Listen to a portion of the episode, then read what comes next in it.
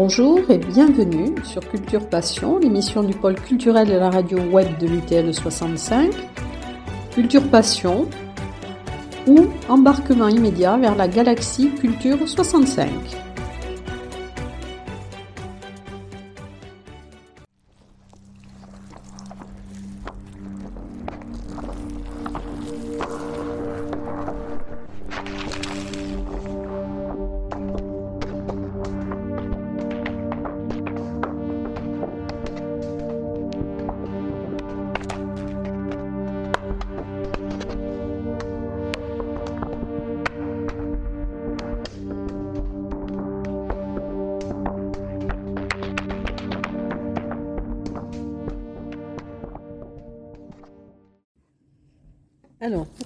Passion, je suis aujourd'hui au Paris avec Rachel Cazenave, donc, qui est auteure, metteur en scène euh, du spectacle Mont et qui est aussi euh, cofondatrice de la compagnie Le Cirque Jefferson. Alors, euh, bonjour Rachel Cazenave. Bonjour. Alors, vous avez un parcours artistique assez complet puisque vous avez fait de la danse, du théâtre, du cirque, de la musique, je crois aussi. Et alors je voulais vous demander comment passe-t-on des décoctions de plantes de votre jeunesse à la magie d'un monde imaginaire? C'est une jolie référence euh, à mon enfance. Ouais, en effet, j'ai quand même passé des années euh, à courir entre les cours de danse, de théâtre, de musique, et à beaucoup dessiner, et à en fait inventer des histoires dans le, dans le jardin, euh, ou avec les voisins, ou avec les, les, copains, ou avec les peluches. Et en fait, ben, y c'est pas propre à moi, je pense qu'il y a plein de gens qui ressentent ça. Mais ce métier aussi, c'est choisir d'approfondir cet aspect-là de nos êtres. Et moi, j'ai choisi d'écrire des spectacles qui sont plutôt de, de l'ordre du rêve ou du semi-rêve ou du cauchemar, ou en tout cas, euh, les contours sont assez flous et où on peut inventer plein de choses, puisque c'est vraiment ce qui m'intéresse, c'est d'inventer des choses.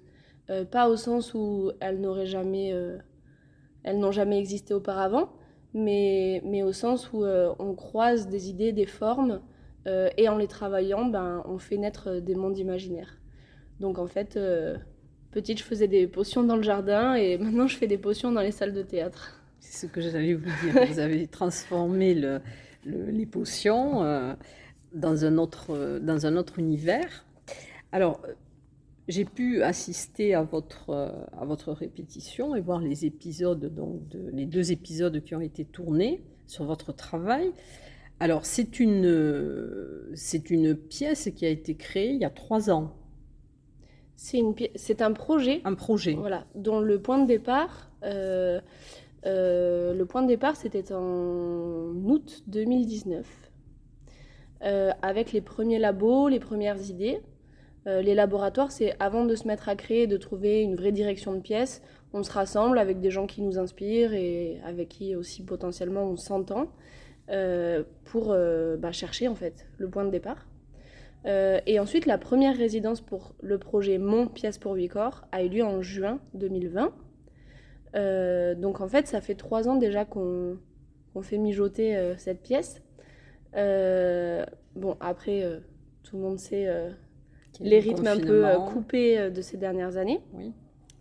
et donc ça, combiné au fait que ce soit ben, le premier projet, donc en fait euh, en plus de trouver comment, enfin, de trouver quel spectacle on veut faire, il faut trouver la manière dont on veut l'écrire, qu'est-ce qui nous appartient, quels axes de, quels axes nous intéressent. Euh, et tout ça, ça prend énormément de temps, euh, en plus du fait d'être une grande équipe. Voilà, donc ce projet, voilà, la première résidence était en juin 2021. Nous sommes maintenant en septembre 2022. Euh, on s'apprête à montrer une première étape de travail de ce spectacle et nous, on estime qu'il nous manquerait en encore une année de création euh, pour vraiment euh, porter les choses euh, ben, jusqu'à nos idéaux. Oui, parce que ça sera une version 1, mais une version 1 qui ne sera pas définitive, hein, puisque c'est une version 1. Et puis surtout, je crois que enfin, vous attachez beaucoup d'importance et vous aimez beaucoup les choses qui ne sont pas statiques, c'est-à-dire qui peuvent être en perpétuel mouvement et en perpétuelle évolution. Oui, je suis assez attachée même à des notions d'aléatoire, en fait, qui marche aussi pour moi beaucoup avec le fait d'être parfois en attente, que de nouvelles choses arrivent et en même temps de maintenir une action parallèle. Donc c'est un petit peu contradictoire, mais oui, en fait, ce projet, il est quand même beaucoup nourri. Euh, ben ouais, je crois d'aléatoire, c'est quelque chose qu'on essaie de garder. Euh, moi, je tiens assez au fait que je suis pas chorégraphe, euh, même si je suis danseuse. En fait, je suis danseuse à côté, je danse dans la pièce aussi, mais mon moyen de passer de l'autre côté n'a pas du tout été celui de choisir la chorégraphie.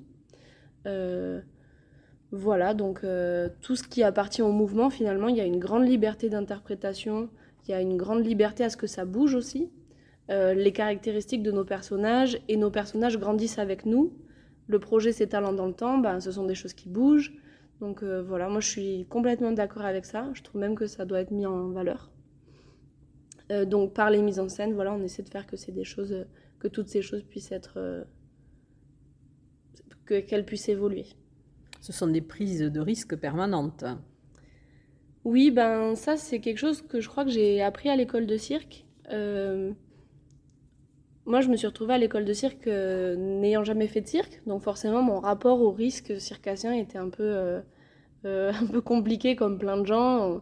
On a l'impression que en fait il y a un vrai risque physique pris par tous les acrobates de cirque et que nous, en tant que moins acrobates que ça, en fait, bah, c'est compliqué d'avoir cette sensation. Alors qu'en en fait, non, je trouve que euh, dans le rapport de présence que ça demande, l'acrobatie ou le cirque, ou même le clown en fait, ben, on peut transposer ce rapport de présence, ce rapport, de, ce rapport à l'instantanéité des choses, euh, en fait dans d'autres détails, dans des corps plus danseurs ou dans des corps comédiens, euh, encore dans des corps circassiens, dans ce spectacle, ça existe aussi. mais voilà, c'est ça le seul moyen de prendre du risque, ça n'est pas que de prendre du risque physique. Je crois que c'est ça qu'on essaie aussi de défendre. Alors comment fait-on pour être auteur d'une pièce où on ne joue pas avec les mots?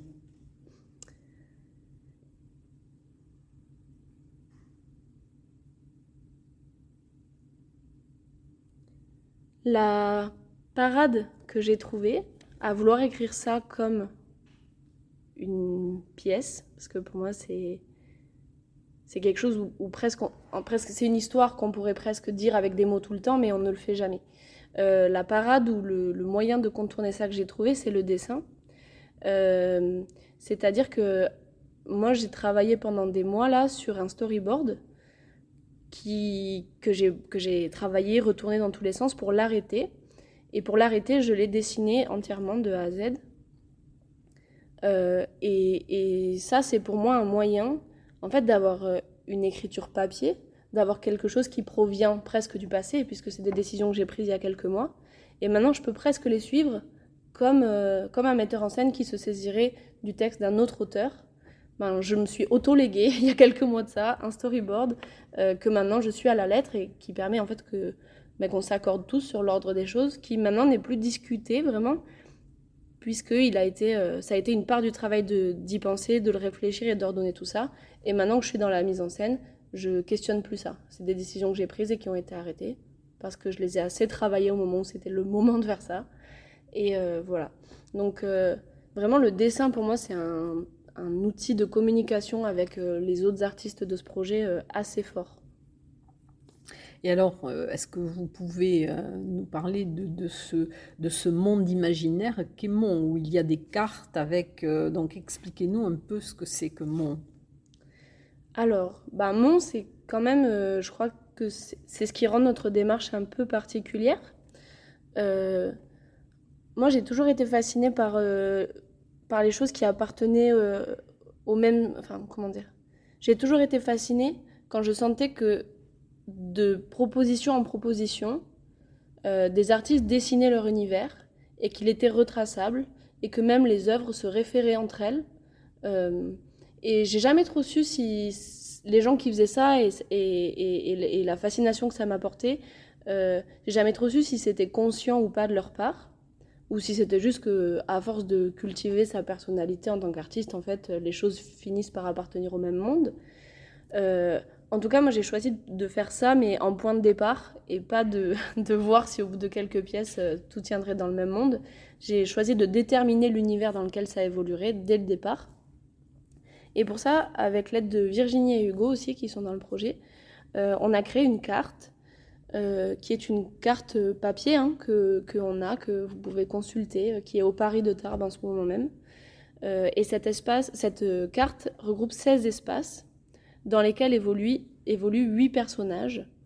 Euh, et tout l'enjeu de la pièce est de montrer ces personnages-là, mais pas dans la carte en tant qu'elle-même. En fait, la carte, c'est vraiment...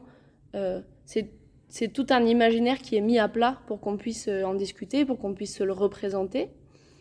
Euh, mais il ne s'agit pas dans les spectacles de représenter la carte. Voilà, c'est vraiment comme un guide de l'histoire que nous, on a pour travailler, mais que n'importe qui étant sensible à l'univers du spectacle ou des spectacles, puisqu'il y a Racinthe aussi qui est un duo dans la compagnie, euh, en fait peuvent se référer à cette carte pour mieux comprendre l'univers, comment les choses sont agencées.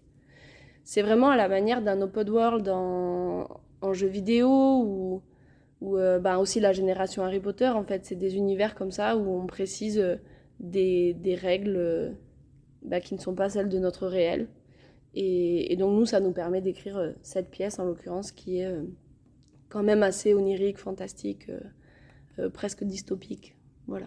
Mais ces cartes correspondent aussi à des états émotionnels. Voilà. Alors, en fait, c'est que les espaces de cette carte ont été vraiment mis sur papier parce qu'à un moment donné, il fallait bien leur trouver une forme pour qu'on puisse les représenter. Euh, on a choisi euh, que ce soit une carte, mais au début, il était peut-être question que ce soit un plateau de jeu de société où on se serait baladé euh, à la manière d'un jeu de loi ou quelque chose comme ça. c'est devenu une carte parce qu'on avait besoin de le mettre à plat, mais en même temps, chaque espace de cette carte, si on en parle, si on les développe, si on les précise, en fait, ce ne sont pas des endroits où on peut décrire vraiment spatialement ce qui se passe, c'est plus des états dans lesquels on se sent à ces endroits-là. Moi, je dis souvent que mon et cette carte, en fait, c'est euh, un état mental. C'est une fraction de seconde. C'est des choses qui tiennent entre elles, mais à tout moment, elles pourraient s'évaporer et, se déliter, en fait. Cette carte a été le moyen de les rassembler assez pour qu'on puisse euh, s'appuyer dessus. Mais en fait, c'est des choses qui sont en constante euh, évaporation, et alors, il y a donc deux éléments qui, qui paraissent importants dans votre spectacle, c'est le mât chinois et le cocon. Pourquoi un cocon?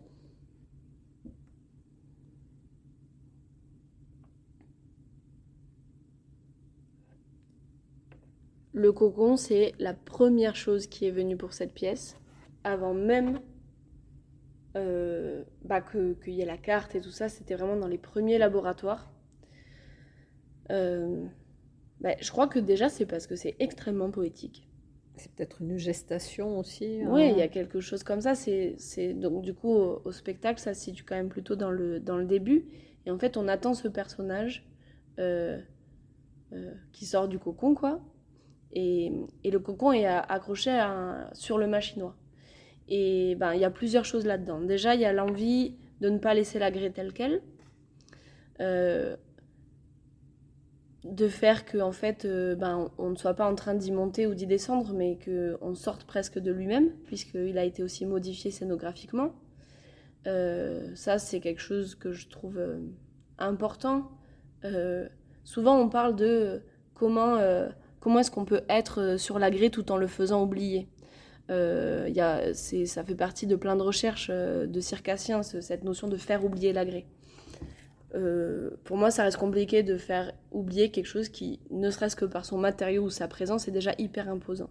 Donc j'ai préféré essayer de le détourner, mais pas en lui attribuant une sorte euh, de scénographie qui serait évidente comme, euh, je sais pas, une voile de bateau ou en fait quelque chose qui est déjà longiligne, mais plutôt de s'en servir comme un support sur lequel on pouvait rajouter quelque chose.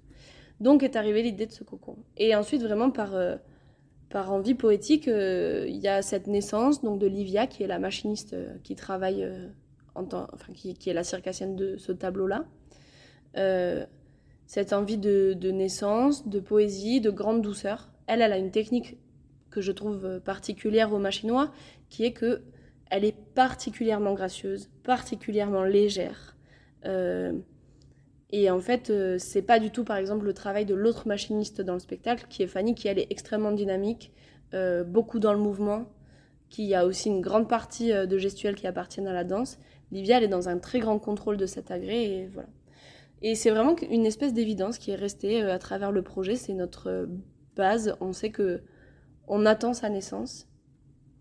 Et ça aussi, c'est des sortes de prises de risque que j'aime bien cultiver au plateau, c'est de se dire qu'en fait, ça ne démarrera pas tant qu'elle ne naîtra pas.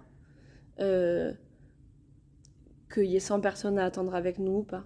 De se dire qu'en fait, ce qui compte, c'est la, vraie naissance de cette personne qu'on est en train de vivre et pas le fait que euh, passer trois minutes où il se passe rien sur scène, euh, ça devient trop long. Ça, en fait, si on maintient cette vraie attente qui est sa naissance, moi, je crois qu'on peut se permettre de prendre des très longs temps où on attend avec le public qui est une prise de décision en fait, parce que le plateau c'est que ça, c'est prendre des décisions tout le temps, qu'il se passe quelque chose ou pas. Voilà. Il y a euh, beaucoup d'improvisation. Euh, est-ce que chaque spectacle est différent? Euh, Ça c'est sûr. Mais même quand c'est tout écrit, chaque spectacle est différent et c'est, je crois, bien là ce que je préfère dans cet art. Que même quand tout est précisé, ça ne peut jamais être pareil parce que c'est soumis au vivant, donc forcément ça, ça bouge. Euh, et là, on est en train quand même de décider d'une écriture, d'un ordre des choses, même si les temporalités, les façons de le vivre à l'intérieur de ça sont, tout le temps remises en question, remises en jeu, euh, la manière d'exister des personnages aussi. Donc je crois qu'à cette résidence-là particulièrement, on trouve une régularité quand même dans la façon dont les choses se, se développent. Après, moi j'ai un peu tendance à toujours dire euh, Ah bah en fait là ça fait six fois qu'on le fait pareil, donc Peut-être que cette fois-ci, on ne le fait pas du tout de cette manière-là. Et à toujours relancer comme ça, à remettre de, de l'inconfort, si je peux dire, mais aussi de l'aléatoire. Euh, voilà. Donc là, on est en train de se poser dans l'écriture. En même temps, non, ce sera jamais deux fois pareil. Et alors, comment justement Parce que vous êtes 8 euh, sur scène, mais je pense que vous êtes 12 ou 13 même? Ben oui. Donc, euh, comment arrive-t-on justement à manager euh, à partir du moment où tout, est, tout peut changer Comment peut-on euh, manager un groupe?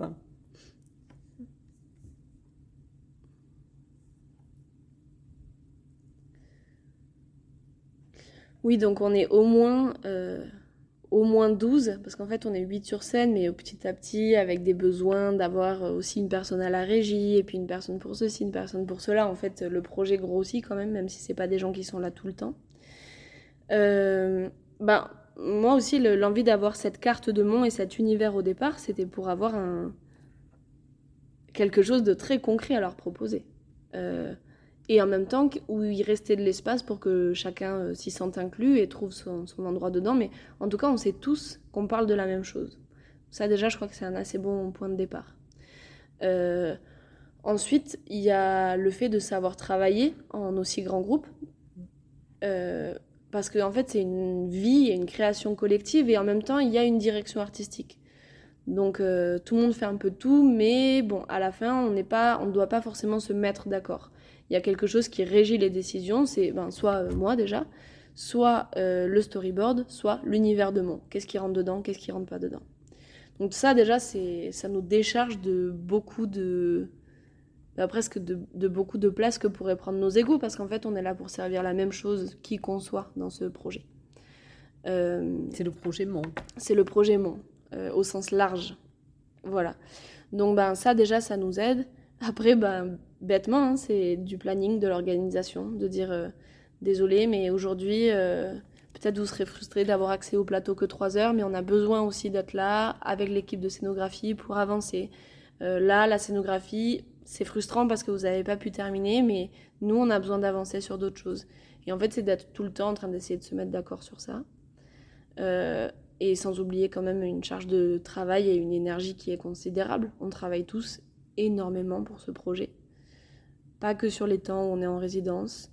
Euh, nos personnages, on les fait vivre, euh, pas que quand on se voit, mais on essaie de un peu leur trouver des, des petites particularités, des choses un peu tout le temps, de faire qu'ils vivent aussi entre les résidences. Enfin, c'est en fait c'est beaucoup de travail pour rester dans le bain.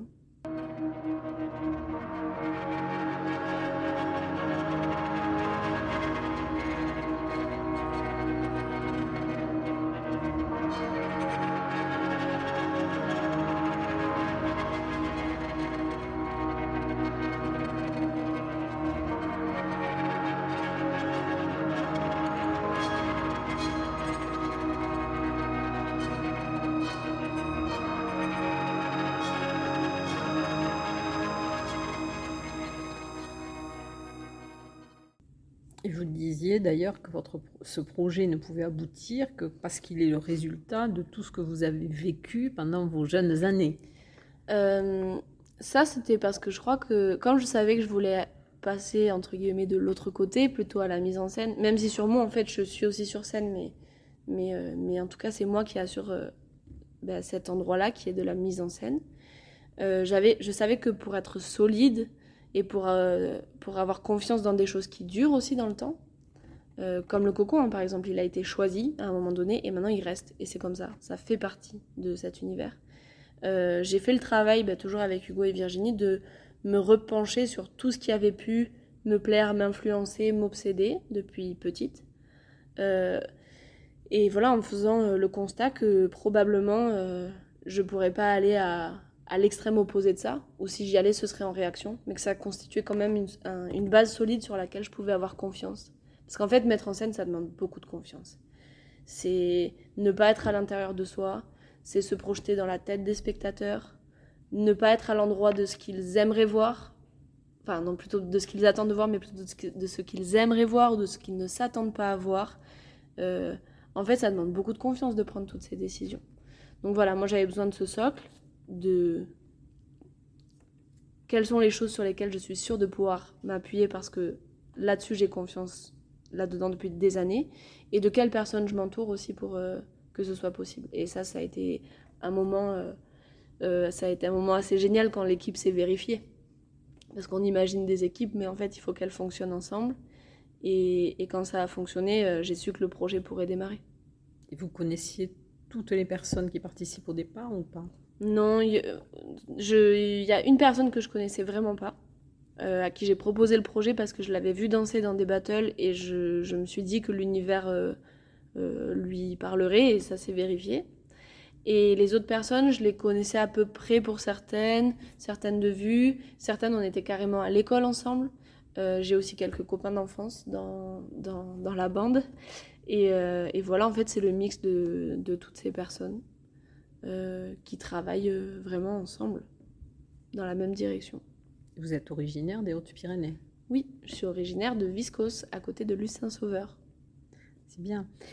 Et alors, euh, une question, tout à l'heure vous parliez de, de, ce qui irait ou pas. Qu'est-ce qui ne correspondrait pas au projet MON Qu'est-ce qui ne doit pas y avoir?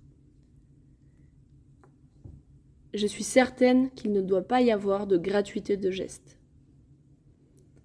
Euh, de gratuité dans le mouvement. Je suis certaine de ne pas vouloir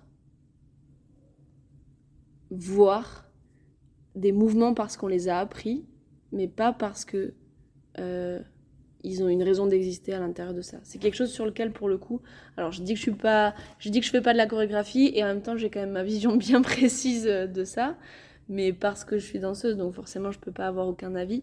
Euh, je crois que vraiment ce à quoi je tiens, c'est de trouver les gestes qui sont nécessaires et de s'éloigner de du geste trop fourni, du geste, du geste juste parce qu'il est beau et voilà. Et alors pourquoi avez-vous donné le nom de cirque Jaffarson à votre compagnie? Euh, la compagnie, elle a été fondée en 2016. Je l'ai cofondée à l'époque et maintenant j'en suis, je l'ai récupérée, on va dire, et puis ensuite maintenant je l'ai redispatchée puisque je, je la porte plus du tout toute seule, que ce soit administrativement ou bien au niveau des créations. Donc maintenant on est une grande équipe, mais à un moment donné c'est quand même passé par le fait que que je la garde un peu pour moi cette compagnie. Et, euh, et en fait c'était un nom qu'on avait trouvé euh, à l'époque qui, on voulait, on voulait l'idée d'une fausse famille de cirque, comme une famille de cirque fictive. Et du coup, ben, le cirque et puis un nom de famille. Euh, à cette époque-là, j'étais à l'école de cirque. Je pensais vraiment que je m'engagerais plus profondément dans cette voie-là. En fait, je l'ai fait, mais j'ai fait aussi plein d'autres petites euh, voies, quoi. Euh, et Jaffarson, ça vient d'un duo que j'avais avec la personne avec qui j'ai cofondé l'association et la compagnie. Et notre duo s'appelait Les Fils de Jafar. Euh, anglicisé, contracté, inversé. En fait, ça nous a donné quelque chose qui avait une consonance de nom de famille. Euh, et on l'a gardé tel quel. Ensuite, bah, en le reprenant seul, il y a eu la question de changer de nom. Et en fait, euh, bah, pour moi, un nom de compagnie, il devient ce qu'on en fait. Donc, En fait, un, nom, il porte les idées qu'on lui associe. Mm. Donc en fait, je, j'ai préféré passer du temps à développer la pièce qu'à me poser la question de est-ce qu'il fallait vraiment appeler la compagnie autrement ou pas.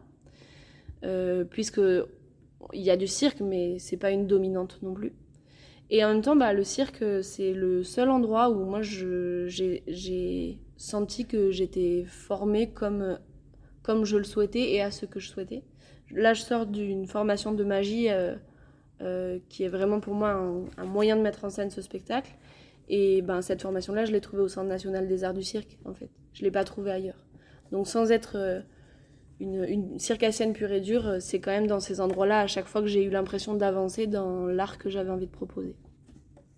Et je crois aussi enfin, que vous l'avez fait un petit peu aussi pour émouvoir peut-être votre maman qui aimait beaucoup les roulottes et le cirque. Oui, ben ça c'est un petit clin d'œil. Euh, ça c'est un petit clin d'œil parce que en fait c'est elle qui m'a amenée au spectacle depuis petite. Euh, elle et mon père d'ailleurs m'ont amenée à des cours de danse pendant des années, Enfin, ils ont vraiment fait ce, travail-là d'être à l'écoute de leur enfant qui voulait euh, faire euh, bah, des pratiques artistiques. Et, ensuite, ils ont eu pleinement confiance en moi aussi quand j'ai eu envie ben, d'en faire un métier, alors que c'est, ben, c'est quand même pas des voies euh, toutes tracées, il faut énormément travailler, il faut savoir ce qui nous correspond. Et en tout cas, je sais que ma, ma mère est, est, une... Mais mon père aussi, en fait, les deux sont pour moi des références de qu'est-ce qui touche qui. Je sais que ma mère est un certain type de spectateur et que mon père est un tout autre type de spectateur, mais que ce qui compte, c'est qu'à la fin, ça marche pour les deux. Donc en fait, ce clin d'œil-là que vous faites euh, à ma biographie, euh, dans laquelle je fais un clin d'œil à eux, mmh. euh, c'est de, de, me dire qu'ils ne représentent pas tous les spectateurs, mais ils seraient comme deux points d'une jauge entre laquelle il faut osciller. Voilà. Et alors, vous, vous dites donc dans ce monde de Mont, il y a 200 millions de neurones dans notre cerveau, mais qu'il y a aussi 200 millions d'étoiles. Milliards. 200 milliards, pardon, d'étoiles. Oui, j'avais entendu ça dans une émission. Euh, à un moment donné, j'étais euh, à fond dans les, dans les émissions euh, de physique et enfin tout ça, des podcasts et tout. Et, et j'avais retenu cette phrase. Alors, je ne sais pas à quel point elle est juste, mais en tout cas, je l'ai trouvée hyper poétique. Et dans le spectacle, on a plus besoin que les choses soient scientifiquement poétiques que scientifiquement justes. Mm. Donc, euh, et elle me parlait beaucoup parce que je me suis dit, mais en fait, c'est fou, tout, tout, marche à toute échelle et c'est enfin, quelque chose qui est hyper connu dans, dans que, enfin, que la nature marche à toutes les échelles et qu'elle se reproduit, euh, que ce soit dans les formes ou dans je ne sais quel principe, ça se reproduit. Et je trouvais ça assez poétique de se dire qu'en fait, euh, ben, toutes les étoiles qui étaient dans le ciel, c'était aussi tout ce qui brillait dans nos têtes et que ça pouvait être raccordé en une fraction de seconde.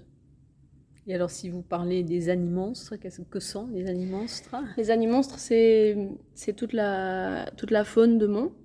Euh, donc, on en a quelques-uns euh, jusqu'à présent qu'on, connaît, qu'on a un petit peu apprivoisé. Il y a même des personnages qui sont à la limite des, euh, des animonstres, parfois humains, parfois monstres. Et ça, c'est vraiment une branche qui, mériterait d'être poussé et c'est quelque chose que j'aimerais faire dans de la bande dessinée par le futur, de créer la bande dessinée des animonstres. Euh, en tout cas, jusqu'à présent, euh, il y, en a, une en particulier euh, qui existe vraiment d'entité, c'est Zorka, la pieuvre chapiteau, puisque ben, elle est devenue le sujet d'une exposition participative qui est donc au Paris en ce moment même. Donc Zorka, la pieuvre chapiteau, fait partie des animonstres et, et ce type euh, de chimère euh, un peu hybride qui en fait demande juste à, enfin, dont le but est de, de, de, stimuler les imaginations en fait, de se dire euh, qu'est-ce que sont les choses quand elles sont à la croisée de plusieurs choses. voilà, donc ça c'est vraiment un exemple de comment est-ce qu'on utilise la carte de monde parfois aussi. Hein. Il, y avait, il y avait cette envie de développer cet animonstre-là, et puis en même temps c'était le moment de faire des expositions parce que on en avait les possibilités, ben on a tout croisé et, voilà, ça nous, permet de faire une exposition, mais qui est tout en rapport avec euh, notre univers, euh, sans que ce soit des documents de travail ou des choses comme ça. Euh, voilà, donc mais pour revenir vraiment que aux animonstres, moi c'est quelque chose que je souhaiterais pousser, mais dans de la bande dessinée. Et alors, au départ, qu'est-ce, que, qu'est-ce qui vous a inspiré? Parce que bon, vous avez parlé d'Harry Potter tout à l'heure. Hein. ben, il y a Je crois qu'au départ, j'étais quand même très inspirée par une compagnie de, de spectacles en particulier qui s'appelle la compagnie Barreau d'Evel. moi, ça a été les premières fois où je voyais des. Déjà, je, je voyais une danseuse dans du cirque, où je voyais un univers euh, tellement précis. En tout cas, à mes yeux, il était tellement précis que c'était dingue.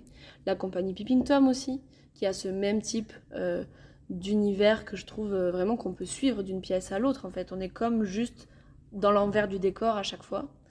et beaucoup d'autres compagnies plus jeunes, forcément, ça a été un peu James Thierry aussi. bon, qui est moins dans mes références et dans ce que je porte maintenant, mais, mais, mais, mais toujours. Camille Boitel aussi, Raphaël Boitel aussi. Enfin, tout ça, c'est des gens qui, pour moi, ont posé des tels univers que, euh, voilà, ça m'a donné l'envie de, bah, poser le mien, à mon échelle, si je pouvais le faire. Euh, et ensuite, bah, il y a tout un tas d'autres références de, de mangas, de dessins animés, de livres, d'albums, euh, de, de, dessinateurs, vraiment tout un tas de choses. Voilà qui m'ont poussé à me dire que ben, de travailler l'imaginaire, de travailler par l'imaginaire. C'était sans doute ce qui me touchait le plus. Et alors l'après, comment vont-ils se réveiller? Et je vous invite à venir le voir. non, parce que j'ai déjà, j'ai déjà, j'ai déjà spoilé pour le cocon. Euh, bah, en tout cas, ils vont se réveiller dans un univers qu'on essaie de, de peaufiner là encore pendant quelques jours. Et, vraiment, je vous invite à, venir le voir. Euh, déjà parce que je crois qu'il n'y a pas de réponse euh, précise à cette question. Ils vont se réveiller de plein de manières et chacun s'accrochera à, celui ou celle euh, qu'il a envie de suivre pendant, pendant ce spectacle. Voilà. Et donc Mon est un, socle, un maillage, mais donc il va vous servir après pour d'autres créations ou pour, euh, pour euh, accroître l'univers justement hein, que vous allez créer là dans cette version 1. Ben oui, exactement. Ben là, du coup, déjà, un, un, des assez bons exemples, c'est que donc là, on joue mon pièce pour Vicor les 17, 16, 17 et 18 septembre. Et puis ensuite, on enchaîne tout de suite avec Racinthe, qui est un duo dans la compagnie. Du coup, euh, voilà, on n'est que deux sur scène. C'est une scénographie tout à fait différente. Euh, et en même temps, mais Racinthe traite d'un des points de la carte. Et là, je suis en train de démarrer des recherches pour euh, ben, l'éventuelle future pièce. et pareil, là, je me suis attardée sur le numéro, l'espace numéro 3 de la carte. Et ainsi de suite, en fait à chaque fois que j'ai une envie pour l'instant, pour euh, le futur, que ce soit de faire un duo ou de faire une expo ou, euh, ou quoi que ce soit, je m'aperçois qu'en fait cette carte, sa fonction première se vérifie, c'est-à-dire que je peux puiser dedans et en fait placer euh, l'œuvre suivante juste à côté ou alors une dizaine d'espaces plus loin que le précédent. Et voilà, ça c'est... Enfin, moi, ça me rassure beaucoup de travailler comme ça. Et cette carte, euh, j'aime beaucoup en fait le fait qu'il y ait eu des choses, euh, que maintenant on ait des choses indiscutables vis-à-vis de cette création. Parce qu'on discute de tellement de choses, il y a tellement de choses qu'on remet en question, qu'on peaufine, où on va dans le détail, on recule, on, prend une autre branche, on refait les détails dans ce sens-là. En fait, de se dire qu'il y a une carte qui contient cet univers, moi ça me donne beaucoup de confiance pour euh, la suite et même pour avoir envie de me lancer dans des formats qui ne sont pas forcément ceux que je maîtrise alors, est-ce qu'il risque d'y avoir davantage de cartes? Est-ce que vous allez rajouter des cartes à mon Pour l'instant, il n'y aura pas davantage de cartes. Il y aura peut-être une nouvelle version, parce qu'en fait, je me dis que c'est un peu bête que cette chose si figée, elle n'ait qu'un moyen de se représenter. Euh, dans mes rêves les plus fous, euh, je maîtrise la 3D et ça devient euh, aussi quelque chose dans lequel on peut se balader, mais bon, voilà. Ça, c'est quand même pas pour tout de suite. Et sinon, en tout cas, dans la carte de Mont, euh, j'ai prévu euh, une faille que j'ai laissée volontairement, euh, qui peut-être, quand on aura épuisé cette facette-là de la carte de Mont, nous permettra de passer derrière. Alors, est-ce que les, autres membres de l'équipe ont aussi leur mot à dire, enfin, peuvent rajouter justement des éléments dans ce maillage? Ben oui, la carte, elle a vraiment été pensée comme quelque chose de... Collectif. Je... Non, parce qu'en fait, on a vraiment été que trois à la mettre à plat. Et honnêtement, le travail de dissection était plutôt sur mon cerveau que sur celui des deux autres, qui étaient quand même beaucoup plus là pour m'aider à agencer tout ça. Euh, mais en fait, la carte, elle est, elle est, elle, doit être assez précise euh, pour nous permettre de nous appuyer dessus et nous permettre d'avoir un cadre, un contour. Et en même temps, elle doit être euh, assez imprécise pour accueillir toutes nos envies individuelles et surtout toutes nos envies futures. Elle a vraiment été pensée pour ça et je crois que jusqu'à présent, euh, euh, ça se vérifie assez. Il y a vraiment, par exemple, là je pense à Romain qui a un personnage qui n'était que je n'avais pas forcément vu venir dans cette carte. Mais en fait, c'est très bien le moment où c'est plus moi qui vois venir les choses dans cet imaginaire-là. C'est le but, en fait, que ça ne passe plus par par mon cerveau, mais que en fait ça infuse dans tous les cerveaux. Et, et lui, par exemple, son personnage, c'est, je, je, sais que c'est quelque chose qui nourrit énormément, qui requestionne énormément, et jusqu'à présent, il y a toujours eu la place pour l'évolution de ce personnage dans la carte, parce qu'on sait en fait dans quel, dans quel monde euh, il est. Donc à partir de là, euh, voilà. Donc la contrainte aide. Ce sont des personnages qui sont omniprésents, même en dehors des plateaux de, de la scène. Euh, oui, puis il y en a même d'ailleurs. Euh, en fait, ils ont quasiment deux corps. Je pense au, paysage de. au personnage. Pardon, je prends. Il y en a même, ils ont carrément deux corps. Je pense au personnage de, de Ezra, interprété, par Medina. Euh, ce personnage-là est mi-personnage sur scène, mi-ani-monstre finalement. Et je suis sûre qu'il existera en tant qu'animal quand il y aura une bande dessinée, mais en fait, c'est, la... c'est le même personnage, mais il, a plusieurs formes. Euh, voilà. En tout cas, merci euh, Rachel Cazenave pour toutes ces précisions. Et puis j'attends avec impatience de voir dans la version qui sera définitive au moment du, du spectacle. Voilà, les choses seront en l'état, mais, euh, mais je vous invite vraiment à venir nous voir. Et, et, et juste, il y a toute cette histoire de cartes et, et en fait d'univers complexe, mais en fait ça c'est une des entrées possibles. L'autre entrée possible, c'est juste aussi de venir voir et de prendre ce qu'on est en train de voir et de lire avec nous sur le moment. Euh, voilà.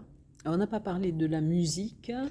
Ah oui, la euh, musique, euh, bah, elle a une place assez centrale puisque on a un dispositif de spatialisation de la musique en fait sur scène, bon qui qui à cette étape de travail là au Paris euh, n'en sera qu'à ses prémices parce qu'en fait, on s'est aperçu qu'on pouvait faire tellement de choses avec et que ce serait tellement bien comme outil narratif.